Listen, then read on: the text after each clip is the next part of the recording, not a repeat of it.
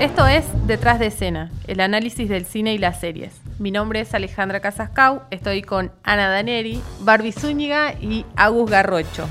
Vamos a estar compartiendo con ustedes una vez por semana las diferentes propuestas audiovisuales. Si nos están escuchando a través de la gaceta.com, pueden dejarnos en los comentarios sugerencias para futuras ediciones. ¿Estás escuchando? La Gaceta Podcast.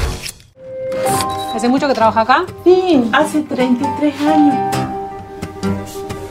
Y Lucha, buen día. ¿Qué hay para comer hoy? Mira con puré. Gracias. Quiero que sepan también que nadie va a perder su trabajo. Yo vine a hacer lo que hay que hacer. Este es nuestro comedor. ¿Cómo es posible una cosa así que exista? ¿Qué va a pasar con el comedor? No, no podemos tener un espacio en esas condiciones en el edificio. Pero te queda claro. Nosotras tendríamos que poner una cantina ahí en obras públicas. ¿Por qué no le decía a la directora?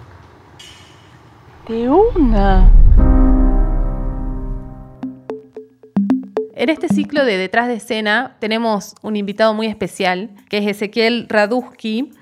Él hace una semana presentó su largometraje, su primer largometraje en solitario en el Festival de Cine Gerardo Vallejo. Eh, la película ya había sido presentada en el Festival de Cine de Mar del Plata. La película se llama Planta Permanente. Cuenta la historia de dos encargadas de limpieza del Ministerio de Obras Públicas que además llevan adelante un comedor improvisado un lugar que va a terminar disparando el conflicto y revelará cuestiones de clases y la, las arbitrariedades del poder. Las actrices son Liliana Juárez, ella ganó Mejor Actriz en el Festival Internacional de Mar del Plata, y Rosario Blefari, que lamentablemente falleció hace un par de meses. Hola Ezequiel, ¿cómo estás? Hola, ¿cómo andás? Todo bien. Bien, bien un poco también usamos la excusa del Festival de, Cine, porque también la película se va a presentar esta semana en la plataforma Cinear. Sí, eh, la película estrena oficialmente ahora en Cinear. Eh, se la va a poder ver en la tele el 29 y el 31 a las 8 de la noche. Y después, digamos, y el 30 queda, entra a Cinear Play, está una semana gratis, y pasada esa semana queda en esta parte de Cinear que se llama Cinear Estrenos, que es donde se paga 30 pesitos eh, y se la ve, digamos, ¿no? Y ahí queda dos meses. ¿Y, y qué onda esto de, de, estrenar en pandemia? Sí, y, mira, es raro, por un lado es la película se la ve muchísimo más que, que, que si estaría en el cine. Digamos, ponerle los dueños hizo 10.000 espectadores estando un mes y medio en cartel y sobre todo muchos, muchos espectadores en Tucumán, ¿no? Pero 10.000 nada más. O sea, para películas del, del, del estilo de estas películas, eso era un montón, pero bueno, era nada. Ahora hay películas de ese estilo que han hecho 90.000 espectadores en dos semanas de estar en cinear nada más, ¿entendés? Como que una diferencia, la verdad, muy, muy grande y, y por ese lado está buenísimo, digamos. Obviamente por el lado de, de, de, de que no se la ve en, un, en una pantalla grande, es, es, la verdad es lamentable. Yo tuve, por, por suerte, pude verla en el, en el, Mar del Plata y encima en una sala que es espectacular, la Astor Piazzolla de un cine gigante como de los cines de antes, que tienen esas pantallas realmente grandes. Eh, y fue maravilloso. ¿Qué te pasaba a vos como director pudiendo ver las reacciones del público en Mar del Plata? El Festival Mar del Plata es un festival muy especial porque es un festival muy grande, es clase A, pero es popular, digamos, un festival que lo ha creado el, el, el peronismo y mantuvo esa esa idea de que todo el mundo puede ir a ver las películas, ¿no? Entonces en la competencia oficial podían ir un montón de gente y de hecho a, a, las, las tres funciones se han llenado de mil personas, un cine con capacidad para mil personas, eso es espectacular. Y había muchos empleados públicos del mismo, del mismo, nada, de, de, de Mar del Plata, digamos, ¿no? Y la verdad que que tenía una recepción realmente increíble. La gente después, se, a la salida, aplaudiendo a Liliana, qué sé yo, llorando se acercaban, pero literal, ¿no? No estoy exagerando, llorando se acercaban a Liliana y, a, y bueno, a mí, pero sobre todo a la Lili, que es muy, que genera mucha empatía, digamos, y le decían gracias por, por, por ponernos, en la, por hacernos visibles, ¿no? Como gracias por hablar de nosotros, digamos. Y eso que la película no es una película que habla de, de- del- del empleado público desde un lugar condescendiente, ni mucho menos, es- es- muestra una forma de, de- de vida, digamos, ¿no? Es como muy humana en ese sentido, pero así todo la gente estaba muy emocionada. Y después ha habido una reacción que yo nunca la vi en el cine, salvo en películas tipo Avengers. En un momento la gente aplaudió en el medio de la película. Y fue increíble, eso fue, parecía una, parecía, era teatral, parecía una cosa así, en un momento clave de la película, donde la directora dice, cuando están por inaugurar, y dice, ¿se acuerdan que yo les había dicho que los iba a escuchar? Bueno, los escuché. Y, yo voy corriendo, y la gente, no, empezó así, no, hija de puta". Y empezó como, y la, y, la, y la Lili que no la dejan hablar, bueno, toda esa escena, la gente aplaudía y abuchaba al mismo tiempo, estaban así como, o sea, fue muy lindo, fue muy lindo, fue muy lindo. Y hablabas recién de los empleados públicos. Vos trabajaste también como empleado público. ¿Qué experiencias tuyas hay dentro de la película?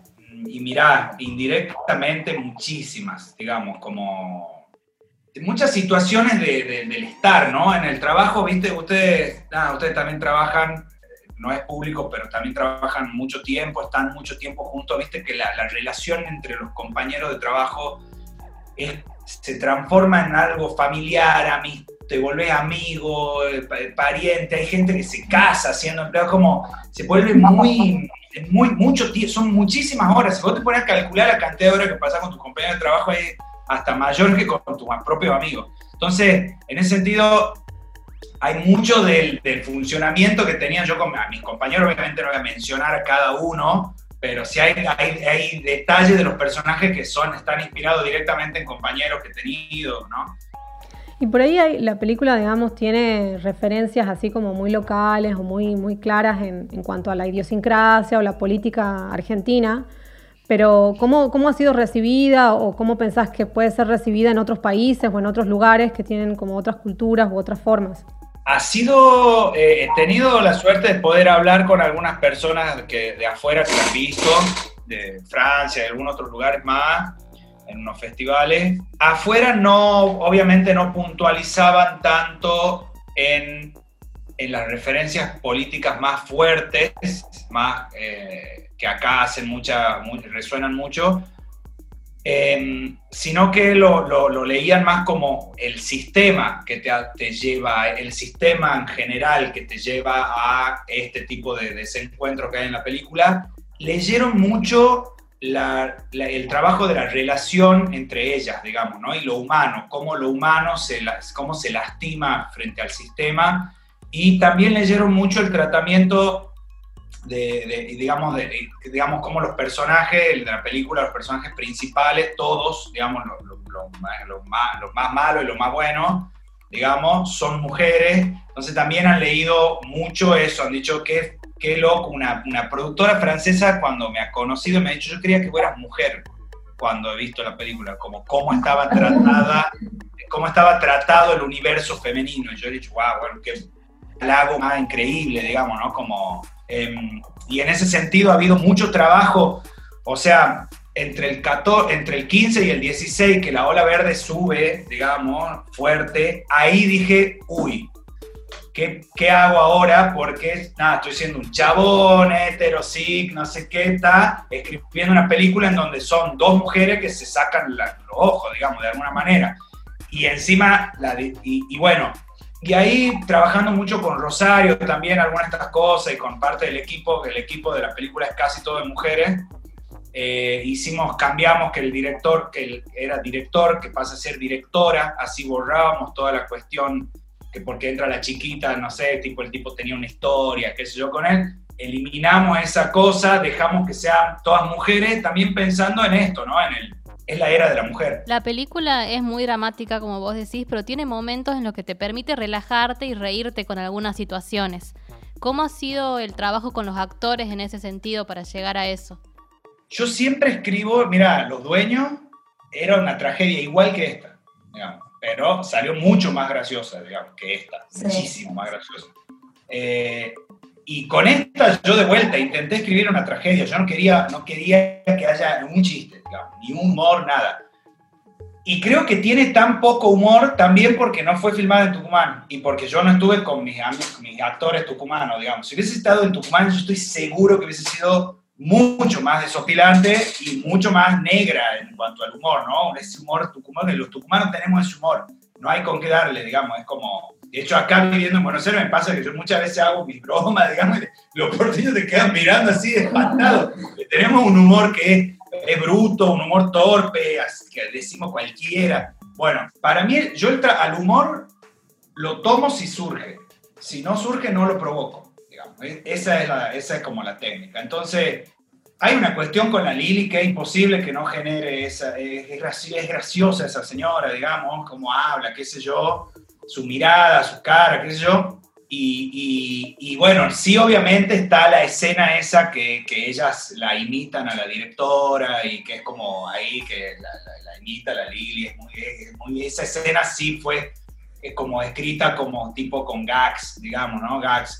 Pero, pero en general no, no busco el humor. El humor medio que brota, che. Me brota. Eh, ahora estoy escribiendo otra cosa que pretendo nuevamente, que no tengo ahora, a ver si logro. Mi sueño es hacer una película así como de Berman, digamos, que no te rías ni una vez en toda la película y quedé así destrozado. Pero no sé si me lo voy a lograr, porque voy a volver a intentar filmar en Tucumán, y si vuelvo a, a filmar en Tucumán, nada. pues, o sea, hace poquito he visto un corto que de, de, de Galucci, de Fernando Galucci, donde actúan un montón de tucumanos.